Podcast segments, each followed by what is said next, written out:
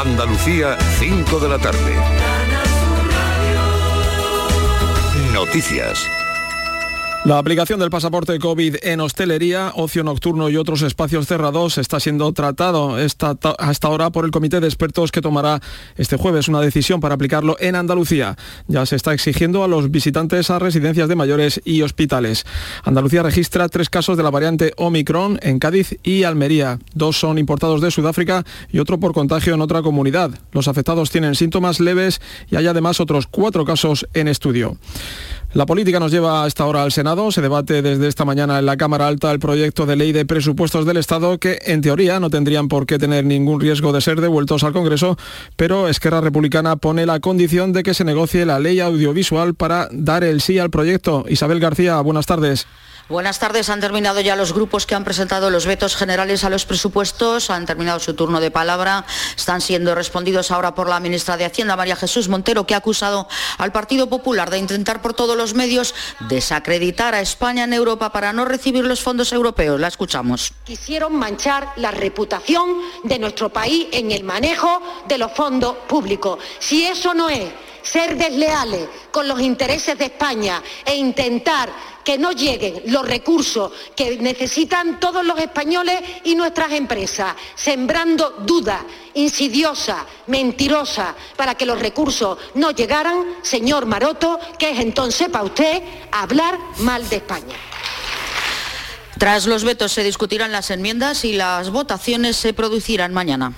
Gracias Isabel García. El gobierno andaluz apuesta por agotar el próximo periodo de sesiones hasta julio de 2022 para completar su agenda reformista. Junto al presidente de la Junta, todos los consejeros han llegado este jueves al compromiso para pactar con la derecha y con la izquierda las normas y leyes que se vayan a someter a votación en el próximo periodo de sesiones. Así lo ha expresado Juanma Moreno. Importante es que podamos terminar este periodo de sesiones, que es desde enero a julio, donde tenemos muchos proyectos de ley que son importantes, donde Andalucía tiene que seguir luchando contra la pandemia y donde tenemos que recibir fondos europeos. Ese es mi objetivo. Y ese objetivo no va a depender del gobierno, va a depender del Partido Socialista en Andalucía y de Vox. Ellos son los responsables de que esto tenga continuidad o no.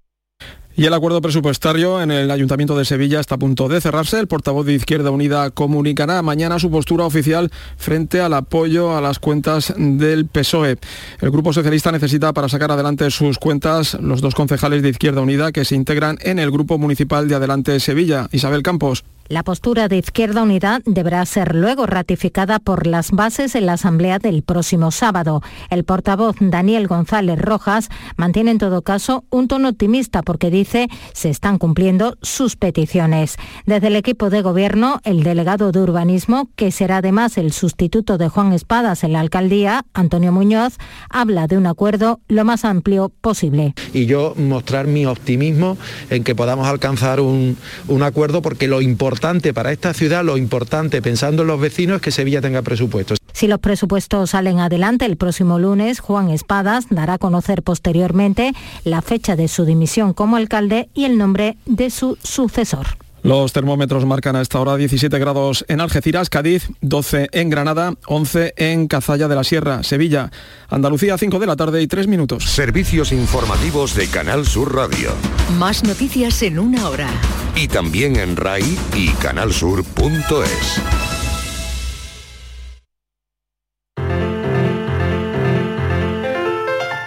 La paranoia de la tarde.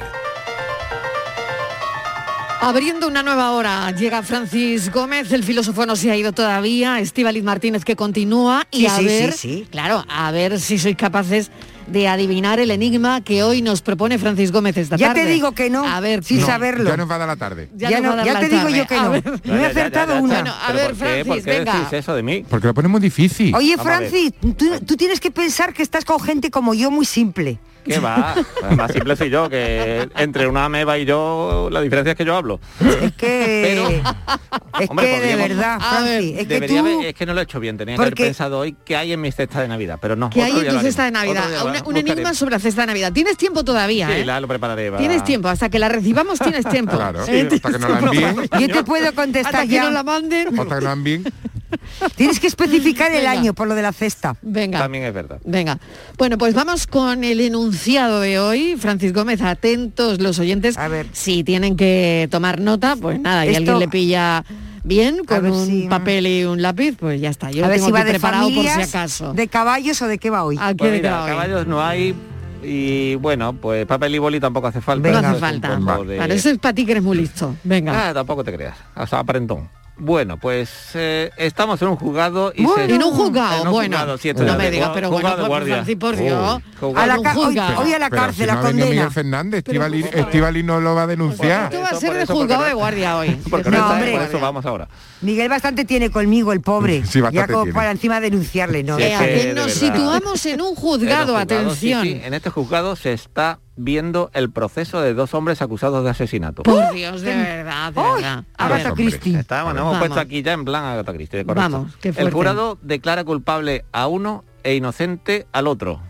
Sí. El de Pero- la izquierda es el culpable. Ah, eh. pero el juez, así un poco fastidiado, se dirige al culpable y le dice, es el caso más extraño que he visto en mi vida.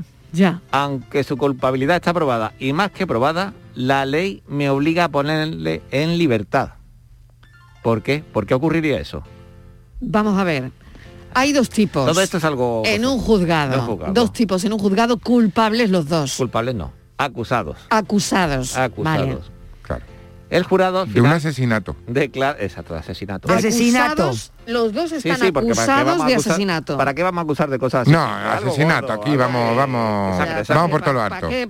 Claro, por todo lo alto. Claro. Hombre, aquí Venga, algo de caché. Venga, acusados de asesinato, Asesinato. los dos. Los dos. Pero el jurado declara culpable a uno e inocente al otro. Y el juez, todo preocupado y agobiado, le dice, es el caso más extraño que he visto en mi vida. Aunque su culpabilidad está probada y más que probada, la ley me obliga a ponerle en libertad. ¿Por qué? El por qué lo pregunto yo, no el juez, ¿eh? Claro, pero vamos a ver, pero eso se lo dice al culpable o Se lo dice al inocente. Claro, están los dos en el estrado. Ah. O sea Claro. que me he quedado como estaba. Voy, voy a No, dar una pista. quedado venga. fatal. Voy a simplificar. Bueno, voy a Venga, dar un a poco, ver, voy a dar una venga, pequeña venga, pista venga, una pista, venga, venga. venga. que quizá hoy esto sería un enigma más propio de otra época. Digamos, vamos a retrasarnos a un siglo atrás. Un siglo atrás, o sea que nos tenemos que situar en el 1900 o Poco. 1800, 1900, sí. 1890, por 1800, ejemplo. eh, sí. Estamos en un juicio en el 1890. Por ejemplo. Eso para ponerlo más fácil. Ah, pues, O sea, el, el juez llevaba peluca. Bueno, a ver. ¿no? Exa- Exactamente. El juez Yo lleva peluca sí, yo creo que sí. Y una maza Y a de saber madera. lo que Una y decía, una, y una claro, maza de madera. y a saber Vale. lo que decía el Código Penal. Exactamente. Porque Claro, igual, pero- igual era un, un, un señor muy apoderado con muchísimo dinero y eso Claro. estaba por tener mucho dinero. Los que tengan más de tanto Claro. están exentos de todo. Aquí, aquí está, el, eh, claro, Jaén, eh, Javier Jaén o, o José María del Río nos hubiera dicho, esto es el típico caso de indubio pro reo. Ah, en caso de duda, el reo queda en libertad. claro. Pero en Ah, este caso, está la duda- está comprobado que uno de ellos Claro, el juez es no tiene 100% duda. culpable. Es culpable. bueno, y pues ya tampoco. Pero lo tiene que poner en libertad. Claro, es que Yo tampoco- creo que era el que le peinaba Escúchame, la peluca. eh, y tampoco Porque- sabemos... Por eso le pone en libertad, Fran. porque ¿cómo va ahí con esos pelos? Claro, que le robó la Francis, maza y ya no claro. Claramente. Tampoco sabemos. Mariló, Venga, quién tú es- preguntas, quién es la Estíbaliz, que tú víctima. preguntas muy bien. a ¿Quién ver. es la víctima? A ver si Pues- va a ser No, pero- alguien que el juez claro, quería pero la víctima medio. aquí no tiene nada que ver, es irrelevante la, víctima. es relevante para ¿Por el qué? caso este, Claro. pero no es irrelevante para cuando sucedió, obviamente, la familia y todo eso, los dolientes. Claro, pero es irrelevante ahora mismo para la resolución Para del enigma. resolverlo no tiene nada que ver. No sé, Vale, no- ¿ves, no- ves no Martínez? Pues al final podía la ser víctima alguien, no, podía ser que alguien que el juez de entonces se quería quitar del medio y dijo, mira, hemos hecho el trabajito. Bueno, pues nada. Se cargó a la suegra. Por ejemplo, que, que los oyentes piensen A porque darle un poquito aquí, al coco. Aquí no hemos dado Oy, con la tecla oy, para oy. nada. ¿eh? Porque le ha declarado Para nada hemos dado con la tecla. A ver, lo va a repetir el filósofo del pijama, el enigma. No, yo voy a, Venga. voy a ver si está la solución. Venga, filósofo, tírale, Claro, venga, ahí. tírale. Se está viendo el proceso de dos hombres acusados de asesinato. El jurado declara culpable a uno e inocente al otro. El juez se dirige al culpable y le dice, es el caso más extraño que he visto en mi vida. Ante su culpabilidad está probada y más que probada, pero la ley me obliga a ponerle en libertad. ¿Cómo te explica esto? Me he enterado menos todavía que cuando lo he escuchado. Como leyéndolo me he enterado menos. Tremendo, tremendo. Bueno, pues a ver si le damos una vueltecita. Bueno, por otro lado, hay que recordarle a los oyentes que hay que poner, eh, ya toda esta semana y todo este tiempo, será de que suene con alegría O cuando ande, ande, ande, ande. Eso para dejarlo ahí, para dejarlo ahí. Exactamente. ¿Qué hacemos con este? ¿Que suene con alegría o ande, ande, ande, ande? A ver, Empieza bien, empieza bien. empieza bien, a ver, a ver.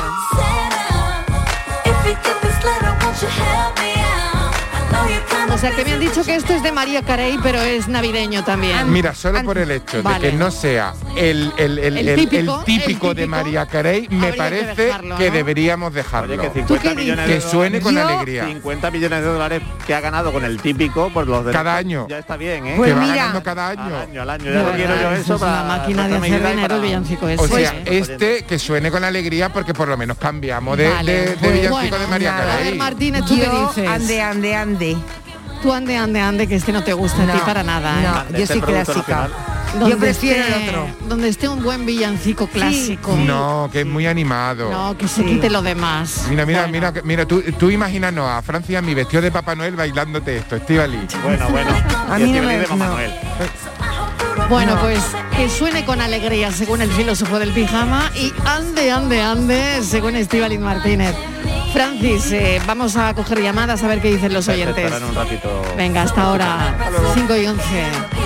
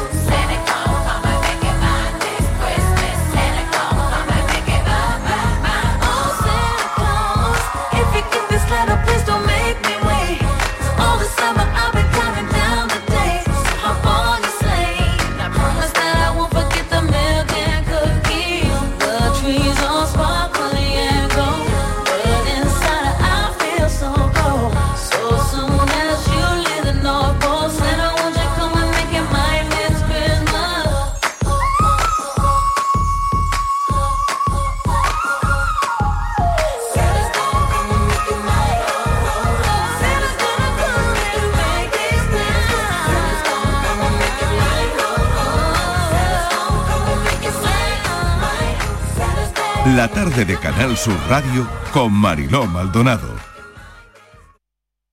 Bienvenidos a Sacaba. Mil metros de electrodomésticos con primeras marcas. Grupos Whirlpool, Bosch y Electrolux. Frigoríficos, lavadoras, hornos, vitros. ¿Quieres más? Aires acondicionados, aspiradoras, pequeños electrodomésticos. Y financiamos en 12 o 20 meses sin intereses solo tú y Sacaba. Tu tienda de electrodomésticos en el Polígono Store en calle nivel 23. Ven a ver nuestra exposición y sus 25 años de experiencia. Sacaba. Airesur Today. La Navidad ha llegado y es hora de estrenarla. Así que por tus compras en Airesur puedes conseguir vales para el tren navideño o Soul Park. Carlos y su familia pueden contárnoslo. No sé si están más ilusionados los niños o yo de verlos. Hemos estrenado la Navidad como es debido. En Airesur nos gusta estrenar. Y a ti, Centro Comercial Airesur. Vive un gran momento cada día. La mañana de Andalucía. Las noticias de Sevilla.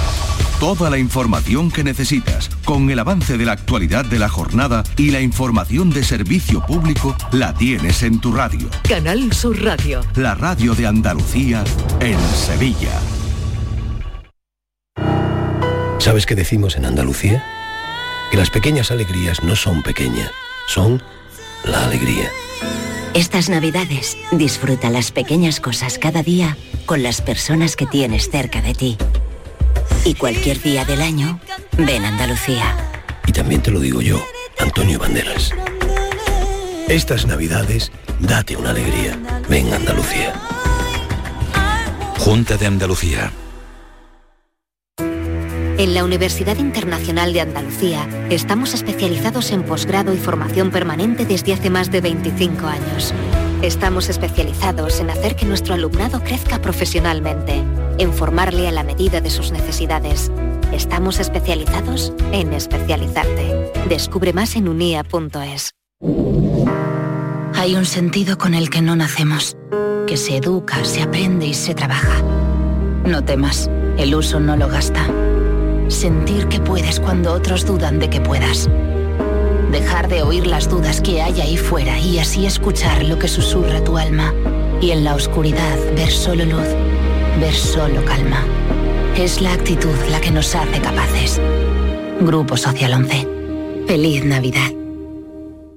Todo lo que hacemos nos define. Cada acto habla de quiénes somos, de lo que nos importa. Ahora tenemos la oportunidad de decir tanto con tan poco.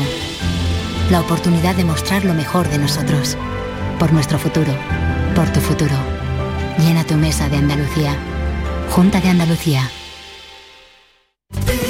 Dicen que Estrella Morente presenta un nuevo álbum de canciones. Y dicen bien. Una colección de canciones con las que Estrella Morente nos desvela su universo más íntimo y personal. Leo, el nuevo disco de Estrella Morente. Ya disponible en todas las plataformas digitales y puntos de venta habituales. ¿Sabes qué decimos en Andalucía? Que las pequeñas alegrías no son pequeñas, son la alegría. Estas navidades disfruta las pequeñas cosas cada día con las personas que tienes cerca de ti. Y cualquier día del año, ven Andalucía. Y también te lo digo yo, Antonio Banderas. Estas navidades, date una alegría. Ven Andalucía.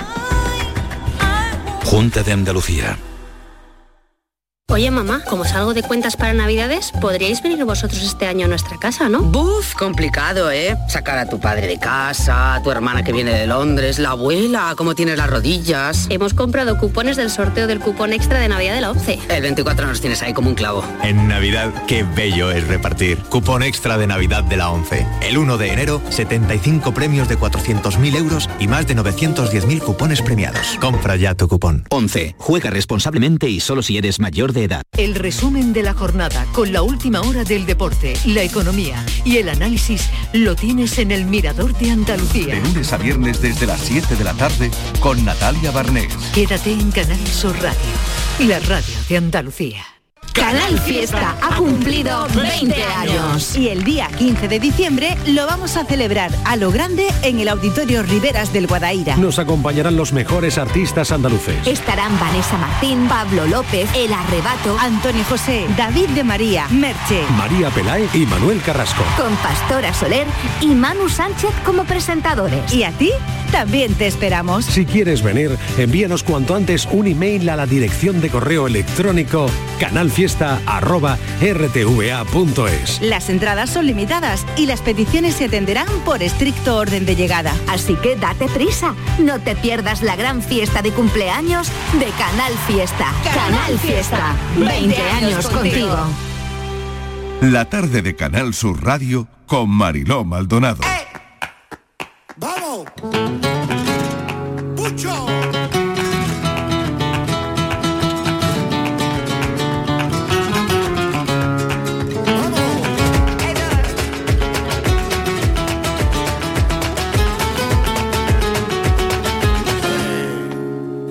No me vale con mis buenas intenciones. No me vale con mis buenas acciones. Canciones. Ingobernable el amor de mis amores. Que no me vale ni una escalera para poder alcanzarte.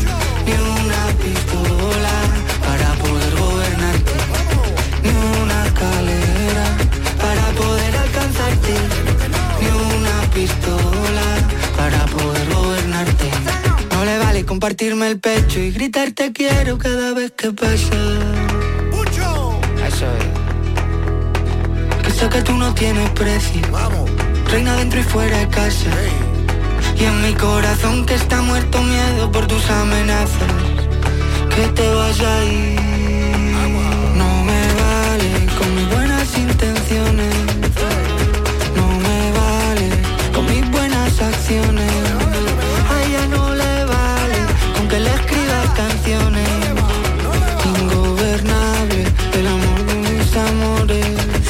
Y y 20 minutos de la tarde. Hoy en la entrevista nos acompaña una joven que se llama Alba Cano y la hemos conocido porque es piloto, piloto de coches eh, en Alaurín de, de la Torre. Ha quedado quinta en el campeonato de España de resistencia de superturismos con un Cupra.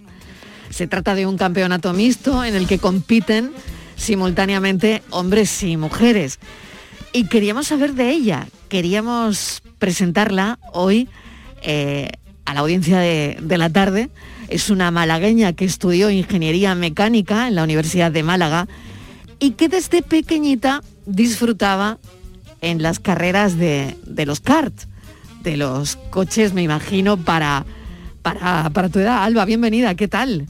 Hola, buenas tardes. ¿Cómo estás? Muy bien, muy bien. Oye, cuéntanos eso. eh, a tu edad, eh, que eres muy, muy joven, ¿cuántos años tienes ahora? 28. 28. Y ya, bueno, un montón de, de triunfos como, como piloto. Pero me gustaría que le contaras a la audiencia cómo empiezas. Acabamos de comentar que probablemente serían tus padres los que te montan en un kart cuando eras pequeña, ¿no? Bueno, sí, eh, a mí me gustaban mucho los coches, pero de forma general, ¿no? Como cualquier niño. Eh, mi padre veía la Fórmula 1 y me sentaba a verla con él, pero nada, no, en plan nada especial. Y un día por cumpleaños, cuando tenía seis años, eh, me llevó a unos cars de alquiler que había en mi hija y, y me flipó, ya solamente quería un car. Yo veía que los otros cars de competición corrían mucho más, yo decía que eso no corría nada, que quería uno de competición todo el tiempo. Y ya a partir de ahí empecé a pedir car para todo, para el cumpleaños, para los reyes, para la comunión, para todo. O sea, que te llevaban, que te llevaran siempre, o sea, tu, tu regalo siempre era que te llevaran a un kart. No, yo quería ya un car para mí. Ah, tú querías ya El uno. car- sí, yo quería el car propio porque corría más que el de alquiler. Claro. Claro, y... Pero fuiste a muchos, ¿no? Porque, bueno, no, yo... no, el- me, dejaron, me dejaron de llevar. ¿Te dejaron de llevar? Sí, porque era muy pesada. Y dice, a ver si se le olvida. Y entonces me apuntaron a baloncesto, gimnasia rítmica, tenis, pádel. Hacía muchos deportes para que se me olvidase el car. Pero yo seguía... Porque nadie en tu familia, Alba, nadie en tu familia, eh, eh, bueno, simplemente tu padre que veía las carreras en la tele, Sí. pero nadie corre en No, tu familia. Nadie, nadie, Es más, ni sabían que existían carreras de car ni nada. No tenían Y ni a ti, desde ese día que te llevan, con seis años, ¿tú, ¿tú lo recuerdas ese primer día, Alba? Sí, sí, lo recuerdo muy bien, porque además es que eh, justo en la pista de car había una tiendecita y había un car que, que tenía el, claro, el de competición tenía asiento transparente y decía, papá, papá, yo quiero el car de asiento transparente. Yo quiero el asiento transparente. Claro, porque para él era el de competición para mí y era el que iba rápido y era el que, era el que yo quería. Y yo recuerdo bastante bien. Y ya, bueno, ya cuando con 13 años así que mi padre ya se, se cansó de, de escucharme, pues me compró un car. La condición que puso mi madre fue que solamente era para los domingos para divertirme. Para subir algún domingo, yo, yo tenía en campillos, bueno, pues vais un domingo, lo pasáis bien allí un rato, Sí, venía a o la casa. sea, para llevártelo a tu campo, ¿no? A- al Sí. campo familiar, digamos. Sí, claro. Y pero qué va. Nada. Al final no, no había manera. No, al final, bueno, pues ya conoces, te metes en el mundillo, conoces Sí. al equipo y ya Sí. al año siguiente ya estaba compitiendo en el Campeonato de Andalucía. Pero bueno, ¿y ¿cómo es esto? ¿Cómo se pasa de estar en el campo con tu car que te regala tu padre y tu madre a competir? ¿Cómo es ese proceso, Alba? Bueno, eh, a ver, era porque mi padre es, es minusválido, entonces no podía llevarme él solo como mecánico en el car, porque hay que subir, bajarlo del carro. Y, y si me quedaba tirada en pista tenía que venir hasta, hasta mí Ujú. para, para arreglarme el coche. Entonces, como era un poco complicado, empecemos a, a pedir favores a uno y a otro. Claro, ya nos daba fatiga y ya nos dijeron, mira, esta persona, presentaron a una persona, este es un equipo de competición y, y aunque no compitáis, por lo menos en los entrenamientos os pone un mecánico y os va a ayudar mucho. Y, y a partir de ahí te, te- claro, te, te empieza a meter en el equipo, ya, ves- ya ves que Claro. tus compañeros corren, Claro. vas a ver una carrera, vas a ver dos carreras y la tercera carrera y también quieres correr. Ya, ya empezamos a ir a- por pistas de, de toda Andalucía para preparar para el año siguiente empezar a competir. Alba, todo empieza, fíjate, a mí me parece increíble, ¿no? Todo empieza cuando tus padres te llevan eh, a esas pistas de car donde hay muchos padres que hemos llevado a nuestros hijos ahí, a, a los coches, porque mm, os gusta mucho, ¿no? De, de- de pequeños. Pero fíjate, ¿no? De, eh, de llegar, eh, esto te caló tan hondo que madre mía, has hecho ingeniería mecánica, lo Sí. estábamos contando hace un momento, desde pequeña eh, fabricabas ya tus propios prototipos de motores para motos bueno, o sea, le has dado muchas vueltas a esto, ¿no? Sí, sí, la verdad que, que desde, ese momento, de esos días, la verdad que, me adentré mucho en el mundillo y, me ha gustado mucho. Ah, estudié ingeniería, aparte que me gusta también la, rama técnica, pero decía, en el caso de que no pueda dedicarme como piloto, bueno, también tengo la opción de ingeniero y por seguir un poco vinculada también al mundo de las carreras. Sí, al mundo del motor, que es lo que te gusta, ¿no? Además. Bueno, pues ya sabemos, ya saben los oyentes que la afición surge un día, un buen día, donde de pequeña, ¿no? Pero a partir de ahí hay dificultades, Alba, porque, claro, eh, es difícil. Eh, me imagino que es un mundo que eh, no es nada fácil entrar, ¿no? No, es, es muy difícil en el sentido de que primero es bastante un mundo bastante caro. la economía es, lo primero. Si quieres triunfar o tienes mucho dinero detrás por medio de patrocinios o familiar o, es, es, bastante complicado. O sea que necesitas apoyos siempre. Mucho apoyo. Y además después las competiciones son fines de semana. Empiezan un jueves, que tienes que irte a un campeonato de España, por ejemplo. Si es internacional, mucho antes, ¿no? Pero bueno, un campeonato de España empieza un jueves hasta un domingo. Pues necesitas que tu padre o tu madre te acompañe desde un jueves o pueda acompañarte desde un jueves hasta un domingo ahí por toda España compitiendo, además de, bueno, pues de los claro, no, Hay, no, hay mm, padre penitente que pueda soportar esto, porque claro, hay que trabajar también. Claro. Es muy difícil que alguien se pueda pedir un jueves, viernes, ¿no? Sábado y domingo, claro. En el trabajo para poder acompañarte. ¿Cómo lo ha hecho tu familia?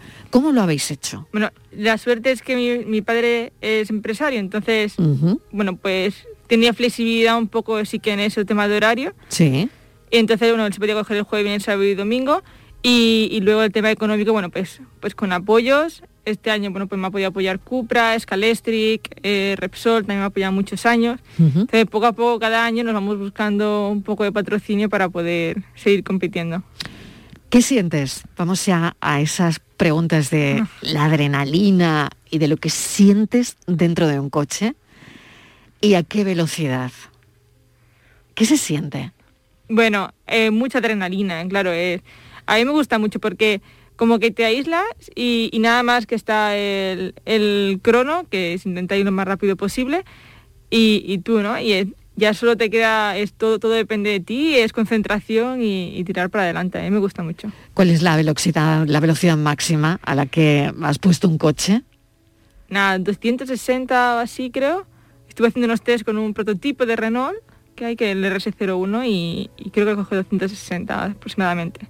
Pasa que parece mucho más de lo que es porque, claro, las restas son muy cortas y, al final tienes que, hay una frenada muy fuerte. Entonces, claro, cuando se acerca la frenada, para ti la, sensación de velocidad es más grande. Pero bueno, te acostumbras y es como, como nada. Te acostumbras, ¿no? Sí, sí, sí, al final te acostumbras y yo tampoco sé a qué velocidad voy. La verdad que, que nunca lo miro. ¿No lo miras? No, pues como siempre vas a fondo... Porque no te importa, lo que te importa es pisar a fondo. Claro, lo que te importa es el tiempo final. Yo a mí me da igual ir a 110 que a 120 porque al final es el tiempo final que te que me en plan voy a voy a todo a todo lo que da el coche en su momento, así que tampoco. Tienes una frase que he leído que has dicho en una entrevista, no hay inferioridad sino falta de entrenamiento.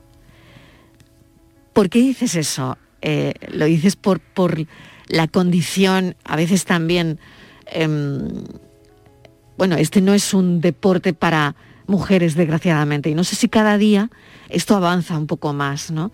¿Cómo lo ves tú? ¿Cómo lo vives tú? Y si es un deporte donde te sientes mm, pues que, todavía necesita uno, mm, no sé, romper más moldes, ¿no? Bueno, eso creo que lo dije porque eh, quería, había chicas que querían dividir el deporte entre chicas y chicos, porque decían que físicamente no, no se podía. Esto es un por ser mujer, ¿no? Por ser mujer, claro. Yo, hombre, yo he, jugado, yo he hecho deportes en los que está, está dividido y bueno, sí estamos justificados, ¿no?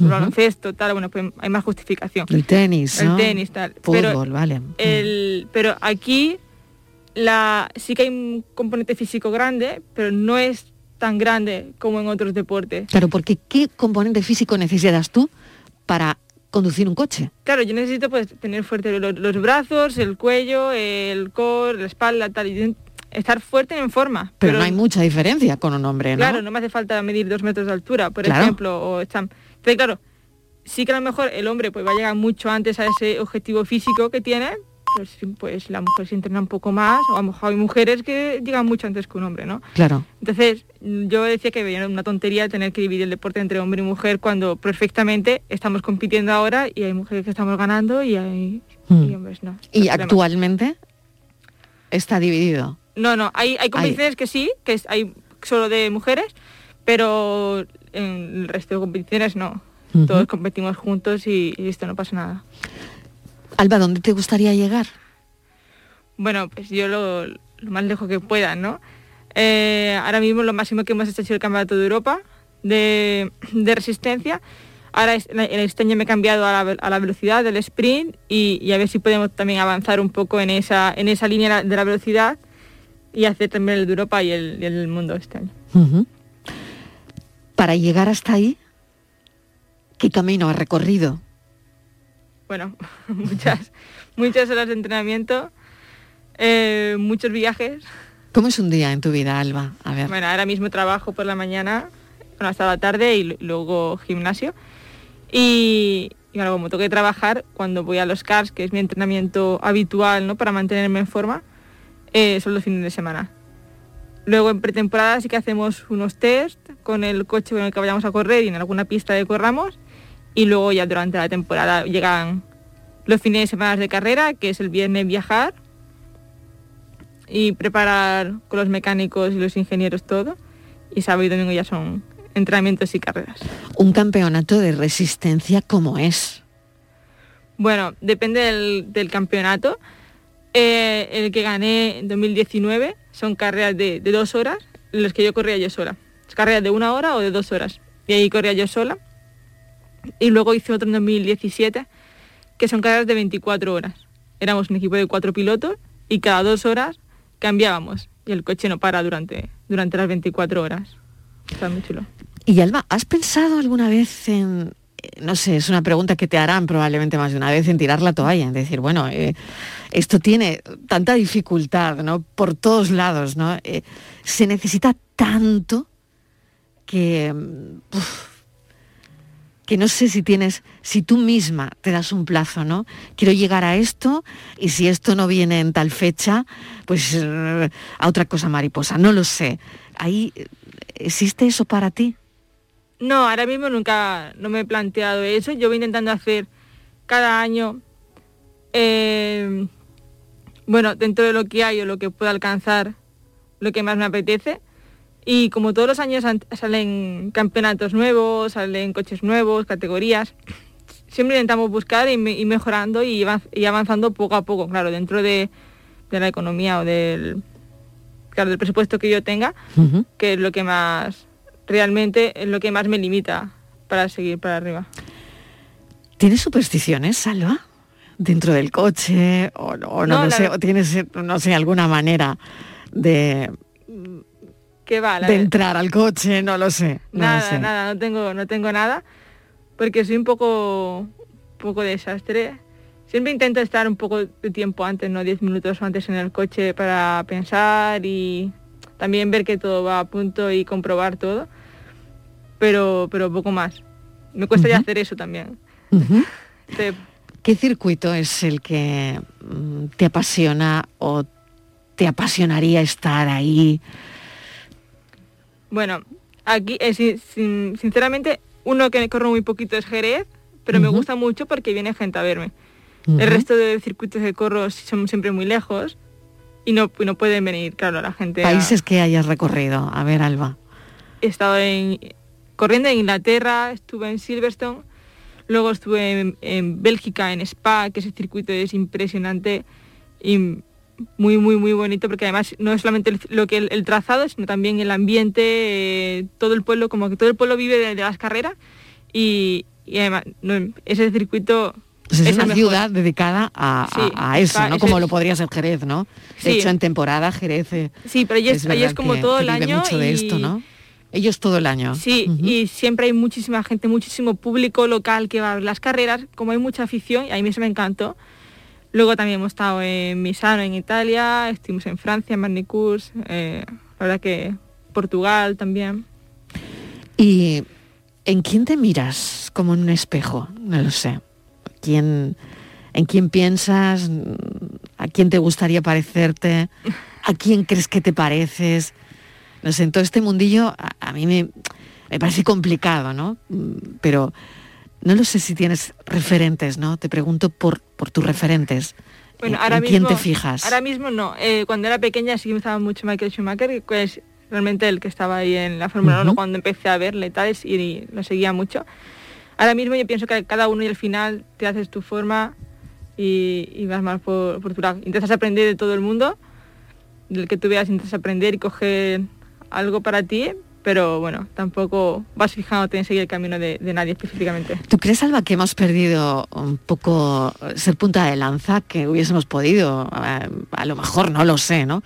Pero que hemos perdido un poco, eh, no sé, está la Fórmula 1, incluso y te hablo ahora de Fórmula 1, miramos ya menos la Fórmula 1 que antes.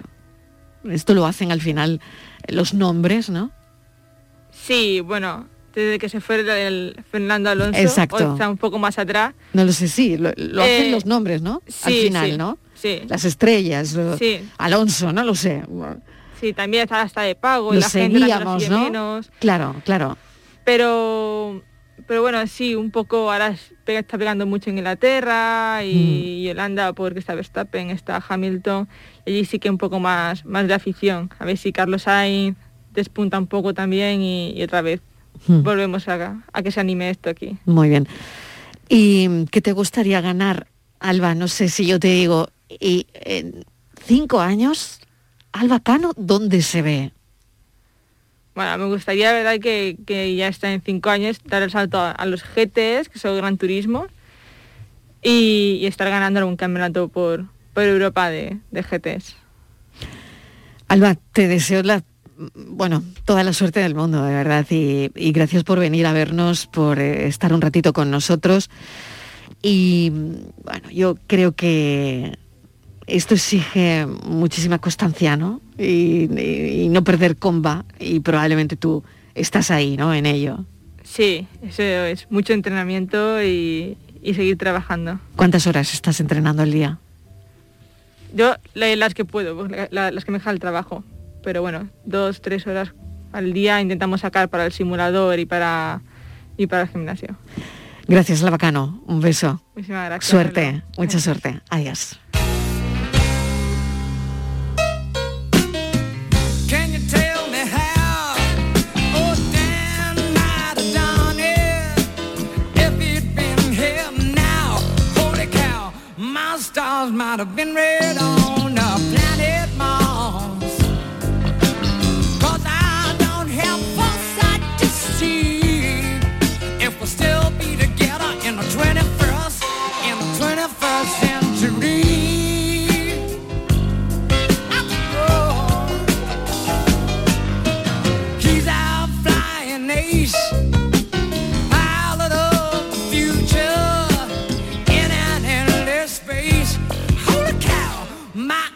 Never so wrong, and that was quite that size.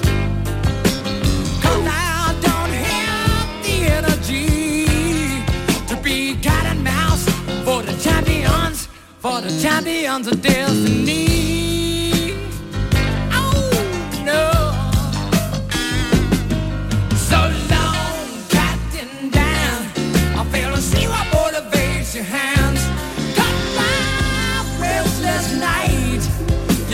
no but I couldn't make fly.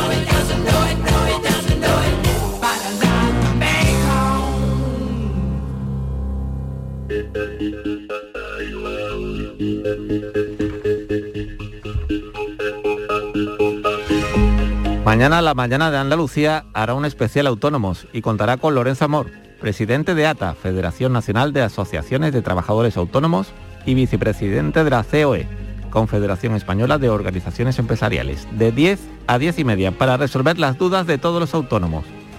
Los temas que se abordarán son la situación del trabajo autónomo en Andalucía y las perspectivas para 2022 obstáculos al trabajo autónomo, incremento de costes fijos, costes salariales, las cuotas de autónomos, etc. La pandemia y la problemática de las ayudas directas y nuevo sistema de cotización para los autónomos y la propuesta de ATA. ¿Sabes qué decimos en Andalucía? Que las pequeñas alegrías no son pequeñas, son la alegría. Estas navidades disfruta las pequeñas cosas cada día con las personas que tienes cerca de ti. Y cualquier día del año, ven Andalucía. Y también te lo digo yo, Antonio Banderas. Estas navidades, date una alegría. Ven Andalucía. Junta de Andalucía. Todo lo que hacemos nos define. Cada acto habla de quiénes somos, de lo que nos importa. Ahora tenemos la oportunidad de decir tanto con tan poco. La oportunidad de mostrar lo mejor de nosotros. Por nuestro futuro. Por tu futuro. Llena tu mesa de Andalucía. Junta de Andalucía. Hay un lugar donde los sentidos se despiertan. Donde todo es como antes. Donde las horas pasan sin darnos cuenta. Brindemos por lo nuestro. Porque hay que perderse para encontrarse. Si podemos desearlo, podemos vivirlo. ¿Y si nos regalamos Úbeda y Baeza? Dos ciudades, un destino. Todo lo que hacemos nos define. Cada acto habla de quiénes somos, de lo que nos importa. Ahora tenemos la oportunidad de decir tanto con tan poco. La oportunidad de mostrar lo mejor de nosotros. Por nuestro futuro. Por tu futuro. Llena tu mesa de Andalucía. Junta de Andalucía. ¿Sabes qué decimos en Andalucía? Que las pequeñas alegrías no son pequeñas, son la alegría. Estas navidades disfruta las pequeñas cosas cada día con las personas que tienes cerca de ti. Y cualquier día del año, ven Andalucía. Y también te lo digo yo, Antonio Banderas. Estas navidades, date una alegría. Ven Andalucía. Junta de Andalucía.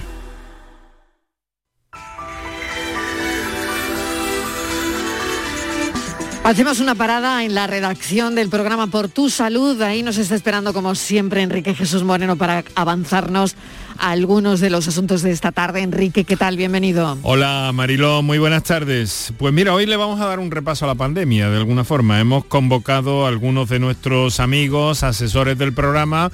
Eh, Porque tú cómo lo ves, Marilo, permíteme que te pregunte. ¿Tú Claro qué, que sí, qué claro que sí. ¿Qué impresiones tienes de la pandemia a día de hoy? Bueno, la impresión que tengo es que con las vacunas vamos muchísimo mejor, pero Mm. que esto no se ha ido y que, bueno, tenemos que, mm, desde luego, no desandar, no, no desandar lo, lo ya andado, ¿no? Pues vamos a preguntarle mm, su- sus puntos de vista a algunos Mm. de nuestros especialistas en el programa. Vamos también a, a- a abrir teléfonos para que nuestros oyentes nos hagan Muy llegar bien. sus opiniones sobre cómo lo ven, ¿no? Y Claro. sobre todo, eh, qué estamos haciendo, cómo lo estamos haciendo. Tenemos por delante la vacunación eh, de los niños a partir del próximo lunes. Eh, tenemos una serie de cosas sobre la pandemia muy, muy, muy, muy eh, calientes, por así decirlo, ¿no? Tenemos la Omicron. eh, que ha llegado a Andalucía y tres casos confirmados y un cuarto en estudio, según el consejero de salud, ha confirmado hoy. Y bueno, mm, tenemos reunión en este momento del comité eh, de expertos eh, que desde las cuatro y media está debatiendo, entre otras cosas, eh, mm, si, si pide el pasaporte COVID para el ocio y la hostelería en Andalucía. Vamos a ver qué pasa. Nosotros vamos a hablar, por cierto, con uno de los miembros de ese comité hoy en el programa también, para ver cómo, cómo ha ido la cosa, a ver qué, es, qué trasciende de esa reunión, ¿no? Claro. Y ya te digo, un repaso muy en general también, si estamos... eh, Claro, estamos viendo situaciones extrañas porque decimos, bueno, no, no, no hay, ha- hay contagios, pero no son tan graves, pero estamos viendo Mm. situaciones que sí son graves. Claro, claro. Y de personas jóvenes. Mm. Se siguen produciendo a pesar de estar vacunados. Vamos a ver un poco qué hay con todo esto, ¿no? Y por eso hemos convocado a algunos de nuestros especialistas de la mesa del programa a Juan Sergio Fernández, a Ricardo Sotillo y al catedrático de Inmunología de la Universidad de Granada, el doctor Ignacio Molina Pineda, para eh, conversar y, y, entablar también con nuestros oyentes en las líneas habituales. Marilo, eso es lo que tenemos para hoy. Pues me parece muy interesante porque además a las cuatro y media comenzaba el comité de expertos, así que por tu salud está muy pendiente de toda la actualidad, de todo lo que salga de ahí. Esta tarde también sabíamos que el gobierno andaluz espera recibir el visto bueno para extender ¿no? el requisito del pasaporte COVID que ya está autorizado ¿no? para entrar en hospitales y en residencias de mayores, pero bueno, veremos, en fin, que hay muchas cosas de las que estar pendiente. Muchas, muchas. Así que mil gracias Enrique. A las seis en punto de la tarde, después del el boletín informativo, ya nos lo cuentas todo. A ti Mariló, muchas gracias a ti, un beso. Hasta ahora, adiós. Vete a dormir con una sonrisa, con el show del comandante Lara. El humor más travieso, los invitados más divertidos, las mejores versiones musicales de Calambres. El show del comandante Lara, los domingos en la medianoche después del deporte. Quédate en Canal Sur Radio, la radio de Andalucía.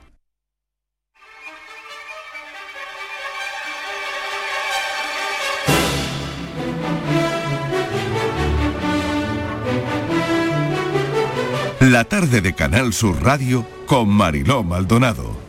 Y recibimos a nuestro hombre de la cultura, que es en este programa Diego Abollado. La semana que viene, después de casi dos años cerrados al público, se podrá ver en el British Museum los llamados mármoles de la Acrópolis de Atenas. Es la obra cumbre del arte griego y objeto de una de las más grandes polémicas del mundo del arte polémica que vamos a abordar con Diego Abollado. Diego, ¿qué tal? Bienvenido. ¿Qué tal, Mariló? ¿Cómo estamos? ¿Cómo estás? Bueno, los griegos exigen desde hace muchos años la devolución de sus esculturas a, a su origen frente a los británicos que lo niegan. Esto es una lucha desde que el mundo es mundo también, ¿no? Prácticamente. Tú fíjate que estamos hablando de, un friso de 75 metros, que era el, friso interior de la Acrópolis. Es decir, que no estamos hablando de una pieza, no estamos hablando de un cuadro, estamos hablando de unas esculturas que además tienen relación directa con un espacio arquitectónico que es fundamental para comprender la historia de la humanidad, que es la Acrópolis, ¿no? Y esto ¿Tú crees que hay que devolverlo? ¿Hay que devolverlo al país de origen? Bueno. Dios mío, es que aquí está la polémica, Diego. Esto es muy. Esto es muy complicado, ¿eh? Hombre, obviamente de manera visceral y, de y si atendemos a atendemos argumentos emocionales y, históricos, pues obviamente, mm, nos mm. sale decir que los mármoles debían de estar en, debían de estar en Grecia. Eh, sobre todo mm. desde que Grecia, desde que Atenas tiene un magnífico monumento de la Acrópolis, que es un museo maravilloso, magnífico, donde esos mármoles estarían en su entorno, en su sitio, enfrente de la Acrópolis y al lado de la Embajada de España en Atenas, que todo hay que decir. Claro, exactamente. es casualidad, pero así es. casualidad, pero así es. Pero digo, donde tendríamos que ir a verlo, ¿no? Claro, es, claro. Es muy bonito, yo creo, no lo sé. Mm. Es, en fin, esto es eh, alimentar la polémica también, pero es muy bonito ir a ver las cosas a su lugar de origen, claro, de donde son. Claro, pero es una además es una polémica es, una, es una polémica que además no tiene mm, una polémica que va creciendo con el tiempo, claro. Eh, porque ahora mismo muchos museos del muchos museos del mundo empiezan a hacer ya de una manera clara una política que llaman de restituciones. Ellos no hablan de devoluciones porque no han robado nada, dicen. Exacto, de restituciones. bueno, que lo llamen como eh, quieran. lo llamen como con lo cual, obviamente también el mundo del arte tendrá que afrontar esa realidad. Pero por otro lado, mm, también es verdad que el mundo del arte está hecho a base de, espolios, quiero decir, está hecho a base de, bueno, pues fíjate que uno de los cuadros más señeros del Museo del Prado, que es el Jardín de las Delicias del Bosco, pues bueno, fue un cuadro que confiscó el duque de Alba, porque su legítimo propietario entonces, el duque de Nassau, pues se, rebeló contra Felipe II y se confiscaron sus propiedades. Ahora mismo nadie reclama ese cuadro. ¿A quién le, ¿a quién le tendríamos que dar ese cuadro? A los herederos de Nassau, al Museo de Bellas Artes de Bruselas, con lo cual eh, bueno, y también tenemos el ejemplo de, tantos, de tantos cuadros, además andaluces, ¿no? Tantos Murillo eh, o los primeros Velázquez, ¿no? De, su época sevillana, que están unos en Londres, los Velázquez, y en, y en, y en Madrid, y en, y en, París, ¿no? En, Francia, ¿no?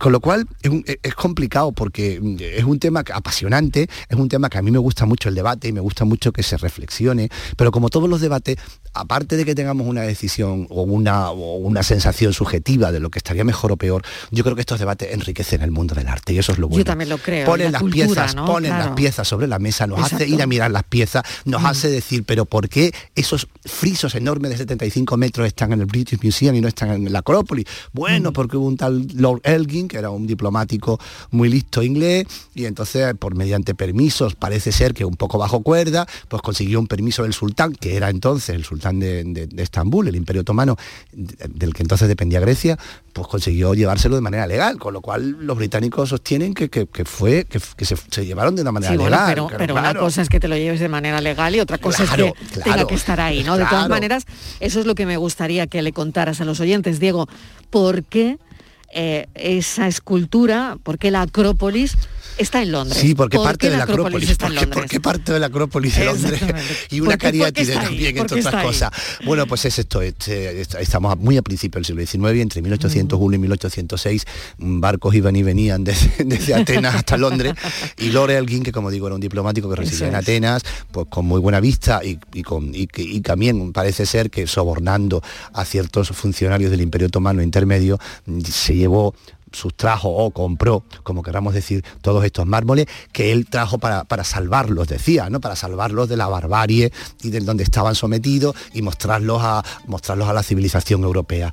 Es verdad que Lorelgin al principio, todo hay que decirlo, se lo quedó en su mansión. ¿eh? Lorelgin era un buen, como buen inglés, tenía mansiones, tenía todo lo que hay que tener, bueno, buen inglés aristócrata, claro. Y se lo quedó en su mansión. Después arruinó y entonces fue cuando lo vendió al British Museum, que se estaba entonces creando, ¿no? En torno a mí, desde 1839 ya están expuestos en el British Museum. Lo vendió además por una cantidad de dinero considerable, ¿eh? casi 400.000 euros de la época. Es decir, que Lord se lo vendió al gobierno británico que también pagó por ello. Entonces, pues, como te digo, esa es la razón por la que esas piezas que son fundamentales y que no se entienden para explicar la Acrópolis y no se ven que estén en Londres. Exactamente, y sobre todo hay gente en Grecia, ¿no? Que es al final, eh, yo voy a esto, ¿no? Que quizás sea lo práctico, ¿no? Pero eh, yo me acuerdo que cuando Grecia estaba luchando por el regreso de las esculturas del Partenón, ¿no? Eh, bueno, es verdad que, dicen que hay gente en Grecia, griegos, que nunca, que nunca lo van a ver, porque es gente que no podrá nunca viajar a Londres a verlas. En efecto, Entonces, bueno, gente que jamás, eh, siendo, nunca van a tener la oportunidad de verlas porque no van a viajar a mm. Inglaterra por determinadas circunstancias, ¿no? Claro, así es. Incluso muchos griegos, hay muchos griegos que cuando van a Londres se niegan a visitar el British Museum. Eso es una manera un poco de, boicotear esa existencia, ¿no? De eso. Oye, pero ¿se puede hablar de espolio? Yo no lo sé, quiero decir, no es, no es un expolio, de, no, es un expolio de, no es un botín de guerra, evidentemente, como los murillos que de los que hemos hablado antes, o como el, como el Jardín de las Delicias que hablamos antes también que está en el Prado, en otra época, pero no, fue una compra a un gobierno que no era el gobierno legítimo de Grecia, todo hay que decirlo, era un dominio mm, que ejercía otra potencia sobre Grecia, con lo cual todo esto es relativo. Eh, lo que sí es claro es que los británicos empiezan, a ver, ellos son firmes, pero empiezan también a jugar con la idea. Fíjate que hace poco el mismo, el mismo, el mismo Yeltsin, Boris Yeltsin, que, Boris Yeltsin el, primer ministro británico, Boris Johnson, Johnson, que me sale Yeltsin cuando es Johnson, estaba dando vuelta porque no, me sonaba. Boris Johnson decía, además tú sabes que estudió clásicas en, Oxford y tiene un gran conocimiento del mundo clásico. Al principio de cuando era alcalde de Londres, coqueteaba con la idea de, la restitución o de unos préstamos largos de todos los frisos, pero sin embargo ahora lo ha dicho de manera clara y contundente que eso no depende del gobierno británico, que eso depende del museo, y el museo dice que eso depende del gobierno británico y no del museo, con lo cual van jugando al ping-pong o al pádel o al tenis, o como quieras llamarle, y ahí con muchas cosas, evidentemente, evidentemente. Johnson, eh, bueno. Los que sí son claros y, lo mm. tienen muy claro son los griegos, ¿no? que para ellos es su Gibraltar o para nosotros son, son nuestros mármoles griegos Gibraltar. Los griegos sí que tienen muy claro que, esa obra tendría que estar en Grecia, que, que Grecia tiene hoy unas instalaciones y unos museos magníficos para poder acoger esa obra y exponerla en su sitio natural. Eso está claro.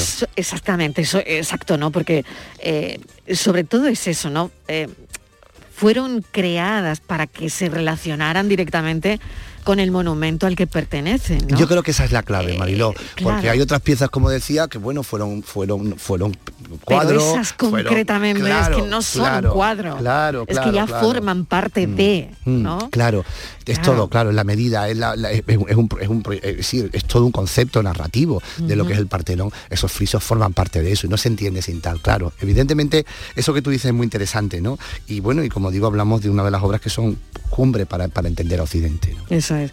Bueno, Diego, me ha encantado eh, charlar contigo sobre esto. pues, a Eh, mí Otro también. día, desde luego, podríamos sacar mm, mil historias que hay detrás de esto Sí, y yo creo que está todo, muy bien, que estas claro, cosas, piezas en aparte museos del que a lo debate, mejor también claro, deberíamos devolver sí, nosotros. Sí, y ¿no? nosotros también nos piden, ¿eh? Lo que Claro, pasa es que España claro. creó, son museos de, de- son museos Claro. distintos. España no compró gran cantidad de piezas en el siglo XIX Mm. como otros museos europeos, ¿no? Como el Exacto. Louvre o como. Entonces Mm. nosotros son, por así decirlo, piezas históricas, pero bueno, algunas de ellas también nos las piden y nos las y nos dicen que las devolvamos. Nosotros también tenemos argumentos para decir que no, claro.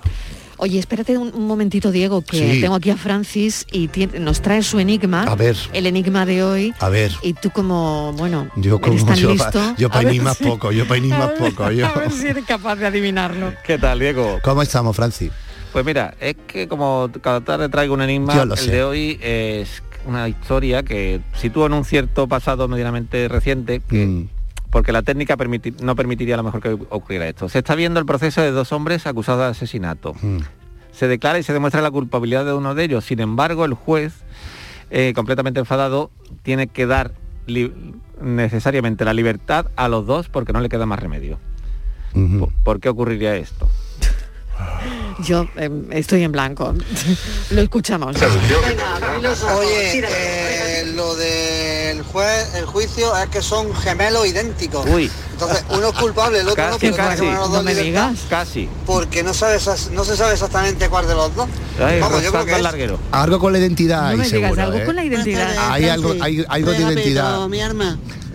Yo tengo coartada. No, Capito, tú no eres, tú no eres, tranquilo. Bueno, ¿qué, ¿quién es al ¿Qué final? ocurre? Pues no son gemelos, eran siameses. Pero Ah. en un cierto ¡Ostras! pasado. Porque ¡Ostras, qué eh, fuerte! Hoy día podrían haberse separado. Claro. Ah, qué ¿Eran bueno. siameses? Esa era la respuesta. Ahí ves, había amigo. una Ya, identidad. gracias. ¡Hala, qué bien! Francis, gracias, pensamos.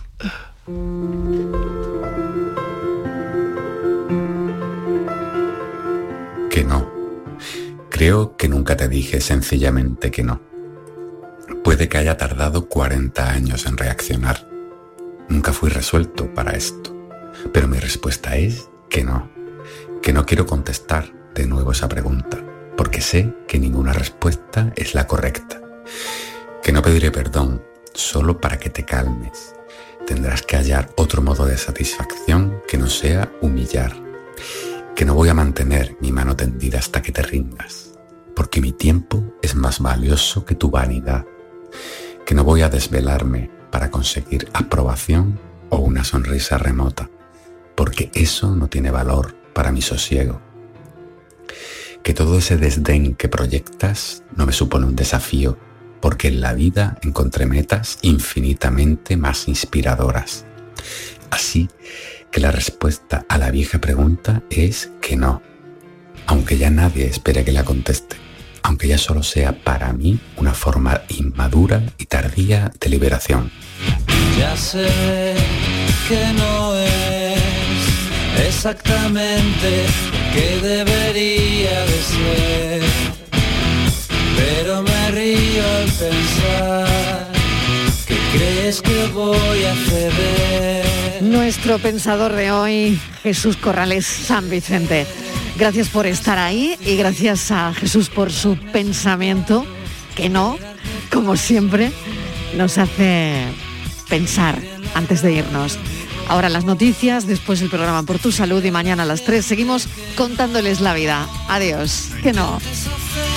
La tarde de Canal Sur Radio con Mariló Maldonado.